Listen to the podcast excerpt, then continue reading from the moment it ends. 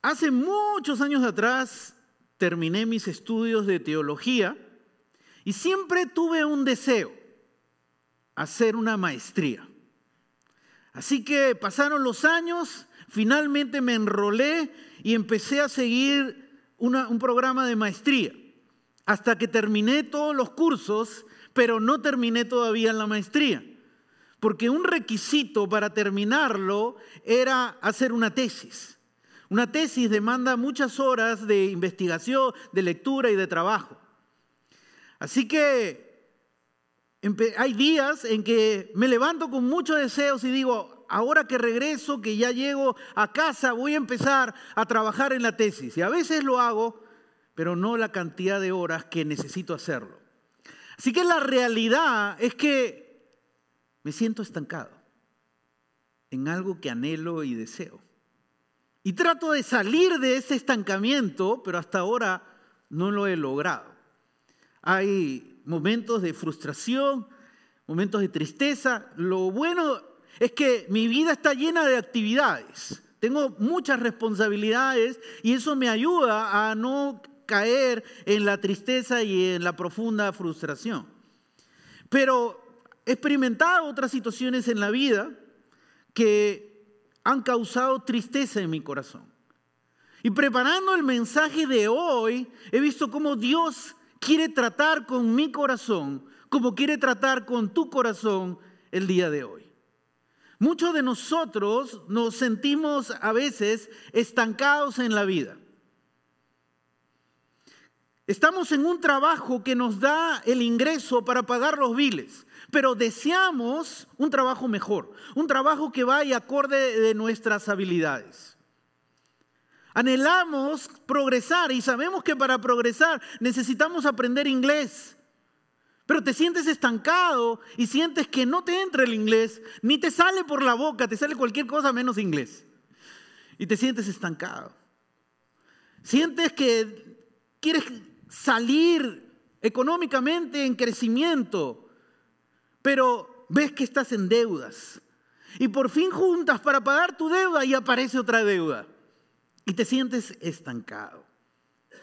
Sueñas con un matrimonio feliz, un matrimonio hermoso. Pero el día de hoy solo son dos compañeros que viven juntos. Se ha perdido la chispa. La felicidad parece que se ha ido y te sientes estancado en esa situación de tu matrimonio. Sueñas con empezar un negocio y tienes ese deseo de lograr levantar tu propio negocio, pero hasta ahora no das ni un paso y te sientes estancado.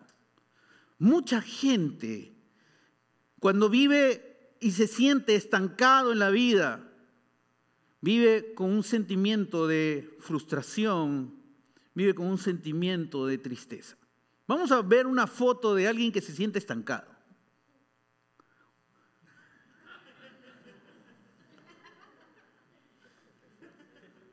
Él quiere salir, ¿ah? Tenlo por seguro que quiere moverse, pero está estancado. Así a veces es nuestra vida. No podemos avanzar ni para uno ni para otro lado. Estoy estancado en la vida. Veo que otros avanzan, pero yo no avanzo. ¿Qué hacer cuando me siento estancado? La pregunta podría ser, ¿qué hacer cuando la tristeza profunda, la frustración invade mi corazón? El día de hoy vamos a ver la historia de una mujer maravillosa llamada Ana. La palabra Ana, su nombre significa gracia. Y hoy día vamos a ver cómo Dios alcanzó a Ana con su gracia, cómo Dios buscó a Ana en medio de su estancamiento, en medio de las circunstancias dolorosas que ella estaba viviendo. Cómo Dios obró en la vida de Ana. Esta historia ocurrió 1100 años antes de Cristo. En, en esa época la vida era sumamente difícil, porque las personas hacían lo que querían. La Biblia dice, la gente hacía lo que bien le parecía. Y al hacer lo que bien le parecía, hacían pecado y pecado y las consecuencias venían. Y cuando las consecuencias venían, lo que muchos hacen, claman a Dios por auxilio y socorro. Y Dios en su compasión, en su misericordia, levantaba jueces. Nuevamente el pueblo pecaba, hacía lo que quería, nuevamente venían las consecuencias, así era un ciclo. En esa época estaba la vida de Ana. Y hoy día vamos a ver su historia en Primera de Samuel, capítulo 1. Vamos a empezar con el versículo 2. Y dice lo siguiente, el Cana tenía dos esposas. Una de ellas se llamaba Ana, que es el personaje central de Primera de Samuel. Ana se llamaba. Pero la otra se llamaba Penina. ¿Qué tal el nombre? No? Esta tenía hijos Penina tenía hijos, pero Ana no tenía ni uno solo, ninguno. Ana era una mujer que no tenía hijos. Ahora, antes de explicar el punto central, algo que quiero aclarar, es que la Biblia cuando habla claramente de la situación de la gente, la Biblia no esconde los pecados de la gente. Y el Cana está en una situación de poligamia aquí. Cuando Dios creó a Adán y Eva, creó hombre y mujer, creó Adán y Eva, no creó Adán y Evas. ¿No es cierto? Sabiduría. Adán y Eva, suficiente. Jesús dijo, el hombre dejará a su padre y a su madre y se unirá a su mujer y serán una sola carne. El hombre dejará, la mujer dejará y serán una sola carne. Otra vez está hablando de la monogamia. Así que empezaron a practicar lo que otras culturas estaban practicando, pero eso no está aprobado ante los ojos de Dios. No es que es la voluntad de Dios y alguien ahora dice, ah, la Biblia dice que puedo tener dos mujeres. Eso no es verdad. La Biblia revela el problema que había en esa época. Ahora, aquí tenemos a Ana, una mujer que no tenía hijos. En aquella época, una mujer que no tenía hijos era una mujer que no sentía la bendición de Dios. Estaba lejos de la bendición de Dios. Se sentía humillada. Se sentía ella como mujer, como, como esposa estancada, que no podía lograr ser mamá. Y esa era la circunstancia dolorosa que Ana estaba viviendo en esa época. Los siguientes versículos narran cómo el Cana preparaba a toda su familia para juntos ir a adorar a Dios. Y cuando hacían eso, pues hacían sacrificios y había carne que sobraba. Así que el Cana repartía esa carne que sobraba para cada uno de los miembros de la familia, para Penina y para sus hijos. Pero a Ana le daba una porción especial. ¿Por qué? Porque el Cana sabía el dolor que cargaba su esposa. Sabía la tristeza que llevaba ella en su corazón. Pero sigamos viendo la historia y cómo reacciona Penina cuando ve a Ana, una mujer desdichada. Primera Samuel, versículos 6 y 7 del capítulo 1. Penina, su rival, solía atormentarla para que se enojara, ya que el Señor la había hecho estéril. Cada año cuando iban a la casa del Señor sucedía lo mismo. Penina la atormentaba hasta que Ana se ponía a llorar y ni comer quería. Penina era una mujer bendecida, tenía hijos. A los ojos de la sociedad de aquella época, era una mujer que no se había quedado estancada, había, había sido realizada. Pero ella, en lugar de sentir compasión por lo que está viviendo Ana, dice que es su rival. Así que Ana es mi enemiga. Eso era lo que había en el corazón de Penina para con Ana. Ella es mi enemiga. ¿Y qué hacía Penina con Ana. Dice, solía atormentarla para que se enojara. La palabra atormentar mostraba que ella probablemente decía palabras sarcásticas, palabras hirientes. Ella, Ana ya sufría, Ana ya tenía un cuadro de sufrimiento, de dolor, pero ahora venía alguien y la humillaba y la atormentaba. Cada año, yo me imagino que Ana no quería ir a ese lugar, porque cada año que iban juntas, sabía que iba a experimentar la humillación por parte de Penina. ¿Y cómo termina Ana después de este trato que Penina tuvo con Ana? Dice, Ana se ponía a llorar y ni comer quería. Ana entró en una profunda tristeza y llegó a una profunda depresión por las circunstancias que estaban viviendo, ahondado por la humillación que Penina le estaba dando a Ana, de una manera constante, de una manera dolorosa. Sentirse estancado es una situación difícil y puede llevarnos a la tristeza y a la depresión, pero que nos humillen da más dolor y da más tristeza. ¿Qué hizo el esposo? El Cana. Veremos el versículo 8. Entonces el Cana, su esposo, le decía, Ana, mira, mira este hombre lo que hace. Esposos, miren bien porque hay mucho que aprender acá. ¿Por qué lloras? ¿Por qué no comes? ¿Por qué estás resentida? ¿Acaso no soy para ti mejor que diez hijos? Obviamente que el Cana no había llevado ningún curso de consejería matrimonial. Porque el Cana se acerca a Ana en su dolor y en sufrimiento y le dice, dame, explícame, explícame qué está pasando. Queremos los esposos, los hombres, queremos una explicación, necesitamos una explicación. Cuando Ana lo que necesita es un abrazo. Lo que Ana necesita es que su esposo esté a su lado. Después viene la explicación.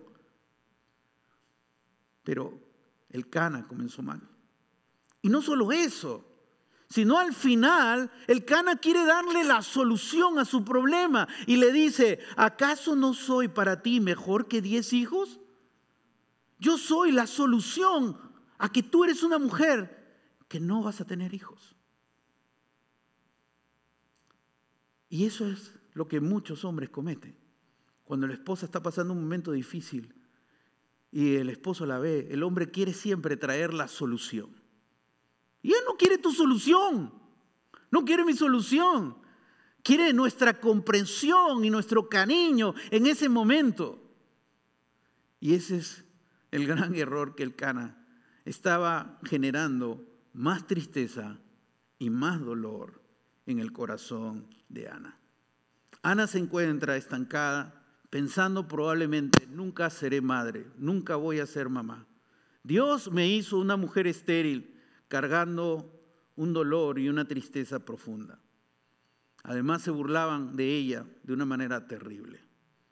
Quizá tú, hoy día que has venido acá, te sientes estancado con tu economía, te sientes estancado con tu matrimonio, te sientes estancado en la vida. Pero hoy Dios tiene palabra para ti. ¿Qué hizo Ana? ¿Qué hace una mujer que está con un dolor tan profundo, que viene una mujer y la humilla, y que viene su esposo y en lugar de ayudarle, ahonda su dolor y ahonda su tristeza? Miremos los siguientes versículos del 9 al 10 ahora. Capítulo 1, versículo 9 al 10. Una vez estando en Silo, Ana se levantó después de la comida y a la vista del sacerdote Elí, que estaba sentado en su silla junto a la puerta del santuario del Señor, con gran angustia comenzó a orar al Señor y a llorar desconsoladamente. Qué interesante lo que narra acá. Ana no va a Dios con queja. Puede, tendría el derecho de ir y quejarse no solamente por ser una mujer estéril, sino también porque hay gente que la está humillando y por el el trato incorrecto de parte de su esposo en un momento difícil. Podría estar quejándose, pero Ana se levanta después de la comida y a la vista del sacerdote que estaba sentado junto al santuario, con gran angustia, todavía tenía dolor, hay gran dolor en su corazón de Ana, ¿qué hace? Tome una decisión. Comenzó a orar al Señor y junto con la oración, quiero que notes, a llorar desconsoladamente. Ana tomó una decisión. Ana decidió derramar su dolor en Dios. No decidió quejarse contra Dios, sino ella sabía que ella podía descargar toda esa tristeza, toda esa frustración, todo ese dolor en Dios. Y Ana toma la decisión de derramar su profunda tristeza en Dios. Por la siguiente lámina.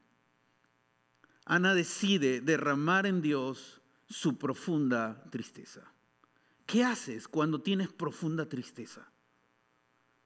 Cuando tengas profunda tristeza, es el momento de decidir derramar tu tristeza en Dios. ¿Qué haces cuando sientes frustración?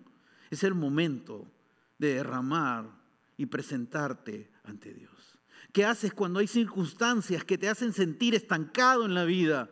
Es el momento de venir a Dios y derramar en Dios todo lo que hay dentro de tu corazón. Eso es lo que hizo Ana.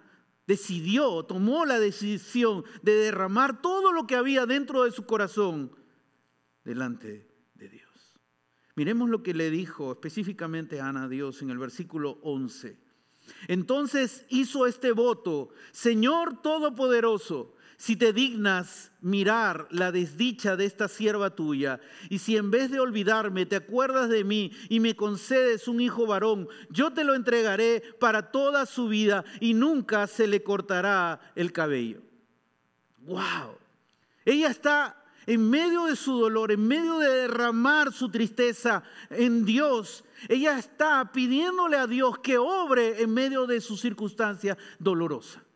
Ella sabe que Dios puede obrar en medio de lo que ella está viviendo. Y por eso ella le hace un pedido a Dios. Cuando tú y yo pasemos por circunstancias imposibles, que nos encontramos estancados en la vida, debemos recordar que hay un Dios que puede obrar en tu circunstancia, en tu estancamiento, en tu dolor, en tu sufrimiento. Pero quiero que notes algo. ¿Cómo se llama Ana? Ana, que podría ser una mujer resentida contra Dios. Conozco gente resentida contra Dios por circunstancias dolorosas que viven en su vida. Pero quiero que notes cómo Ana se llama a sí misma sierva tuya. Yo soy sierva de Dios.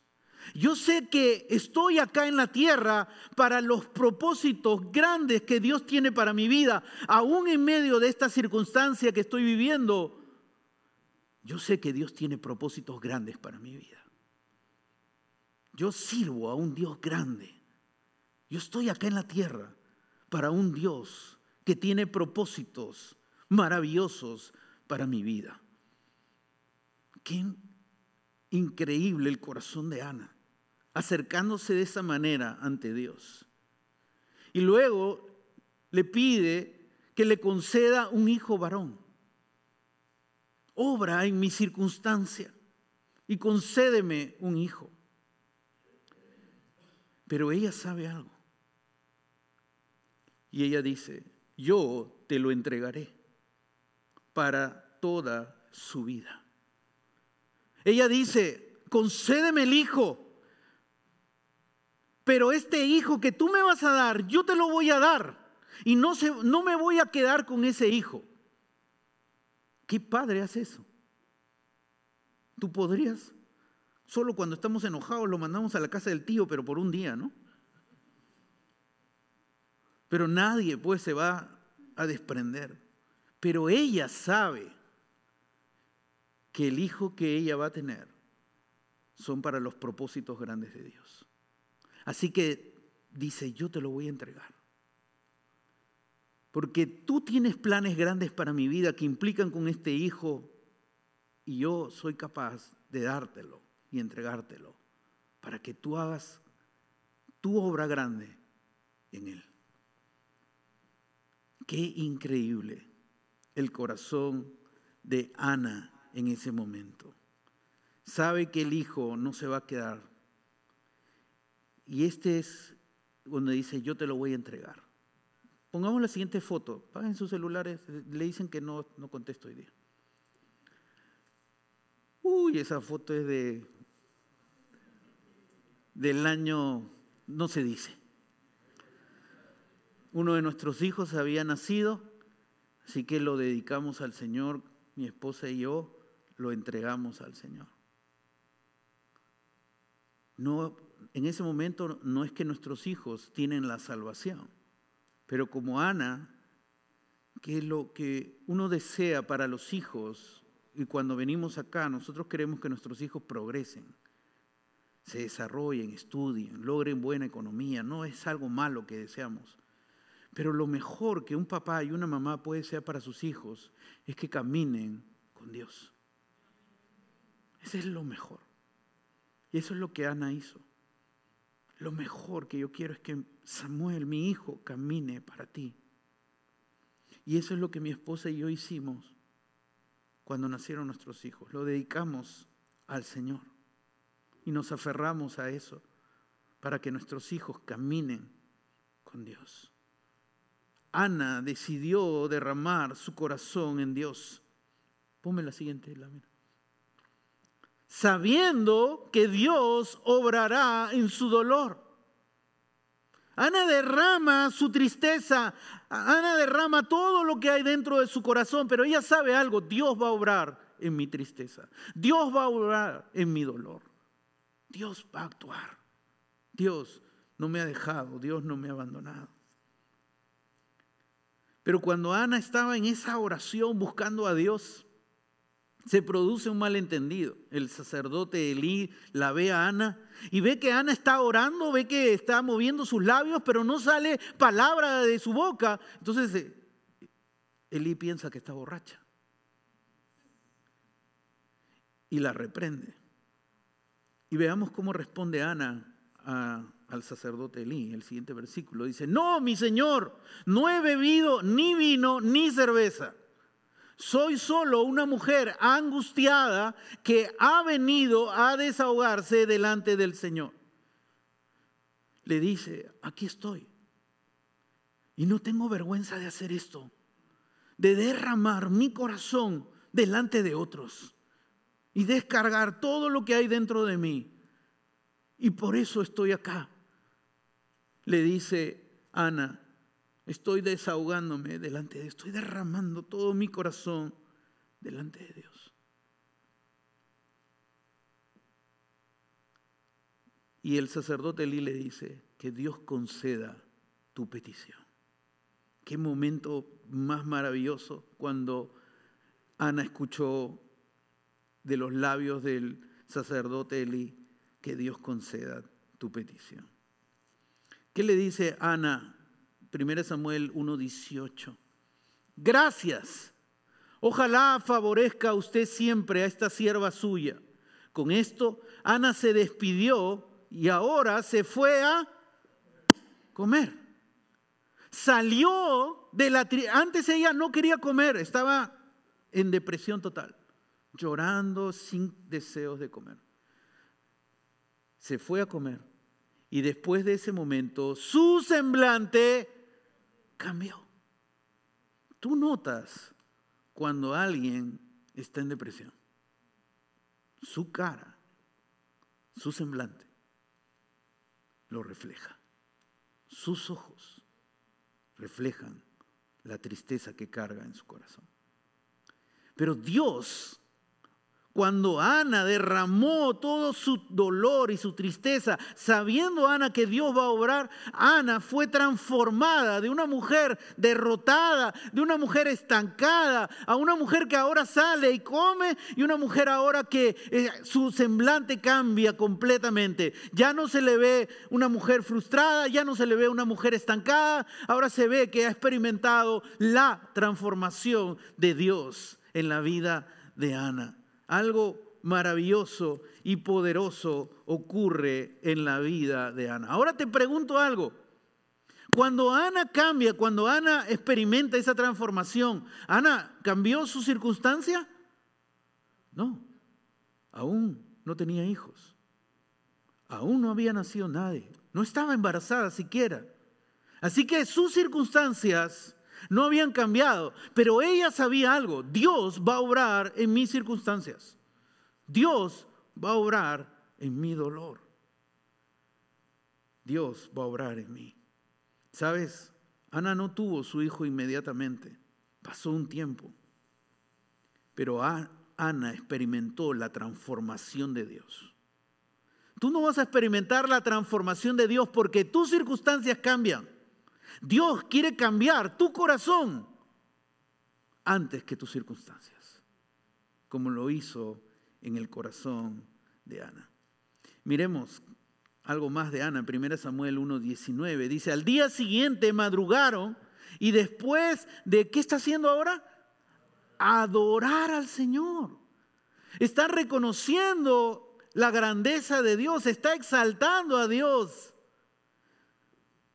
ya no está tirada en el piso, derramando su dolor con gritos. Ahora está adorando a Dios. Ha experimentado la transformación. El Dios que la buscó, obró en su vida. Ahora ella busca a Dios, sabiendo que Dios va a hacer algo grande en su vida. Es una mujer ahora libre de la tristeza. Una mujer ahora lista para adorar a Dios.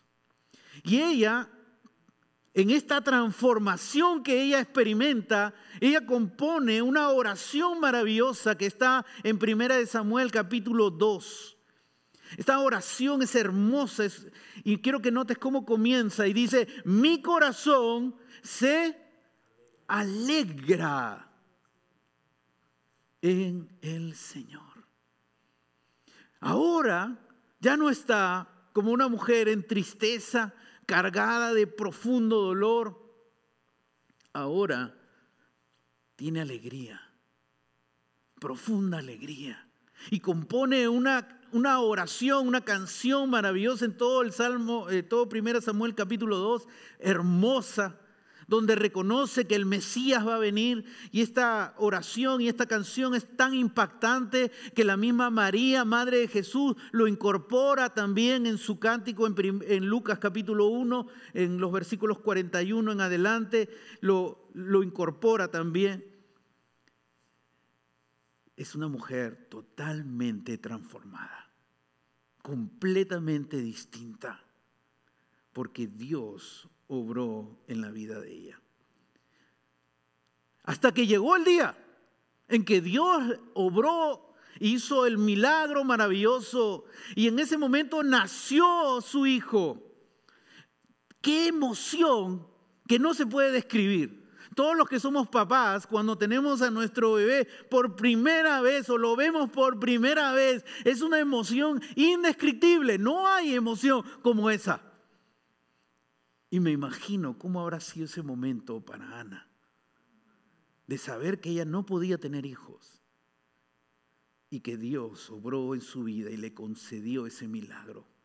De verse un momento con una emoción maravillosa, su rostro lleno de lágrimas, ya limpio, ahora sonriendo y dando gracias a Dios. Aquí les comparto algo personal. pon la foto que está ahí. Ese es cuando nació uno de nuestros hijos. Mi esposa súper cansada, no sé por qué está cansada. Y ahí con uno de nuestros hijos que nació. La alegría que uno siente es indescriptible. el amor que uno se conecta es inmediato y maravilloso. Me imagino cómo fue para Ana cuando le entregaron a su hijo. Haber sido una emoción maravillosa, un momento hermoso. Y no solamente le concedió un hijo porque ella lo iba a dedicar, sino Dios le concedió cinco hijos, tres hombres y dos mujeres. Primera Samuel 2.21. Pero recuerda que Ana dejó a su hijo Samuel en el, en el templo para ser entrenado por el sacerdote Elí. Y cada año ella preparaba la túnica y cada año iba a ver a su hijo y cada año veía cómo crecía, pero no solamente físicamente, sino cada año ella veía cómo su hijo estaba creciendo en los caminos de Dios y cómo Dios iba a usar a su hijo para cosas grandes. Así que decide derramar en Dios, ponme la siguiente lámina, decide derramar en Dios tu profunda tristeza, sabiendo que Dios obrará en tu dolor y comparte con otros cómo Dios obró. Dios no solamente obró en Ana y la transformó en una mujer feliz, sino Ana pudo componer una oración, un cántico que ahora era testimonio a otras personas del poder de Dios, de cómo Dios obra, Dios cómo transforma, Dios cómo levanta, Dios cómo te saca del estancamiento. Y ella dio testimonio a otros del poder de Dios. Así cuando Dios obra en ti y Dios sana tu dolor, es para que luego levantarte y para que tú compartas a otros del poder de Dios en tu vida y en la vida de otros. Ana, después de derramar su profundo dolor, Ana compartió del Mesías que iba a venir. Quizá hoy día has venido aquí cargado con tristeza, cargado con dolor. Y hoy día, hoy día probablemente tú puedes retirarte de aquí cargando tu dolor y llevándotela. Puedes haber llegado hoy con dolor y hoy te lo vas a llevar nuevamente. Puedes hacer eso. Pero el mejor camino es el camino de Ana. Decide hoy derramar tu dolor, tu frustración, tu estancamiento en Dios. Pongámonos de pie. ¿Sabes? A Ana no le dio vergüenza. Ana no le dio vergüenza derramar su dolor y su tristeza. Ana lloró con gritos de desesperación y la gente escuchó sus gritos, su desesperación, su dolor, sus lágrimas. Y cuando Ana hizo eso, Dios sanó el corazón de Ana y Ana fue transformada. Hoy, que cargas un dolor y que cargas tristeza, hoy queremos hacer algo por ti. Hoy queremos orar por ti. Voy a pedir a Julio Marisela, Jorge, Karina que vengan al frente, por favor. Hoy queremos orar por ti. Aquí, Julio, aquí. Hoy día, no te lleves tu tristeza. No te lleves tu frustración. Hoy día empieza a derramarlo acá. Queremos orar por ti. Y yo sé que lo primero que dices, no, no, no, ya pastor me va a pedir que salga al frente para ahora. Ana tomó la decisión de derramar todo lo que había dentro de ella delante de Dios.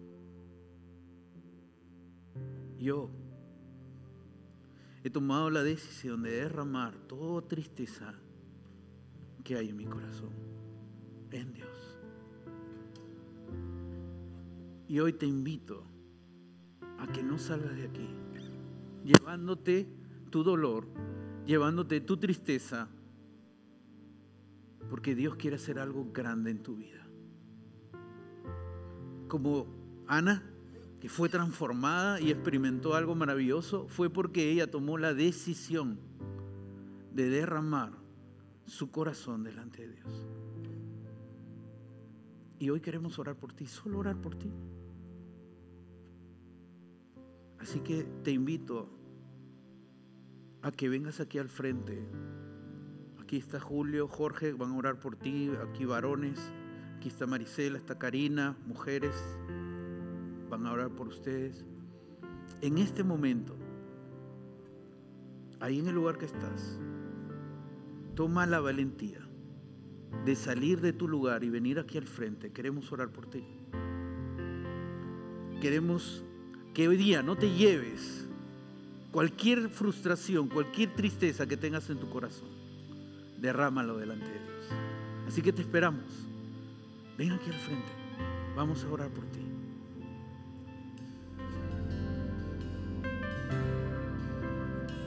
Estamos delante de tu presencia y sabemos que tú estás en este lugar, en este momento, Señor. Aquí estás tú, Señor, y quieres sanar cada corazón, quieres sanar cada tristeza, quieres sanar cada dolor que hay aquí, Señor. Tú quieres transformarnos, no quieres que salgamos y llevemos ese dolor que está dentro de nuestro corazón. Tú quieres limpiarnos, quieres cambiar nuestro semblante, quieres darnos una vida transformada de manera maravillosa y poderosa. Quieres usarnos para grandes cosas aquí en la tierra, Señor. Aquí estamos en este mundo por ti y para ti, Señor. Como decía Ana, somos siervos tuyos, Señor. Siervos de ti, vivimos para tus propósitos, Señor. Padre, gracias por la vida de aquellas personas que han sido valientes y han salido aquí al frente. Obra en sus corazones, obra en cada uno de ellos, Señor. Han derramado hoy aquí lágrimas, han derramado hoy aquí su dolor, su tristeza, Señor. Y pido en el nombre de Jesús que tú sanes sus corazones, que tú sanes nuestros corazones, Señor que tú nos des esa transformación de que algo grande, maravilloso se viene, Señor.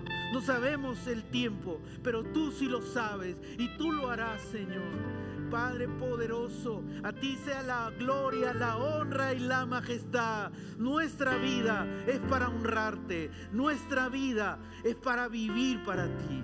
Porque si no vivimos para ti, hemos perdido la razón de la existencia de nosotros aquí en la tierra. Pero oro por aquellos que no han salido aquí al frente y están ahí en sus lugares. Y tienen tristeza y tienen dolor. Y te pido en el nombre de Jesús que en este momento tu Espíritu Santo esté tocando sus corazones, su dolor, su tristeza. Que hoy confiesen que tú eres el Dios que sanas que eres el Dios que restauras, eres el Dios que transformas, eres el Dios que limpias, eres el Dios que haces cosas sobrenaturales y maravillosas. Oramos por todos aquí presentes, porque cada uno de los que estamos aquí necesitamos de ti, Señor. Necesitamos de tu presencia. Necesitamos de tu mano en nuestra vida en nuestros corazones. Padre, alguien de aquí necesita seguro hablar con alguien. Pon en su corazón ese deseo de buscar a alguien en esta semana, a alguno de los líderes de la iglesia, para que podamos orar y apoyarlos y no sentirse solos en esa batalla. Todos un día hemos estado como Ana todos. Pero tú estás con nosotros y tú nos sanas. Y tú hoy día has empezado la sanidad y la transformación de nuestros corazones. Gracias Señor, gracias. Tú eres poderoso y tú obras y tú transformas. En el nombre de Jesús oramos. Amén.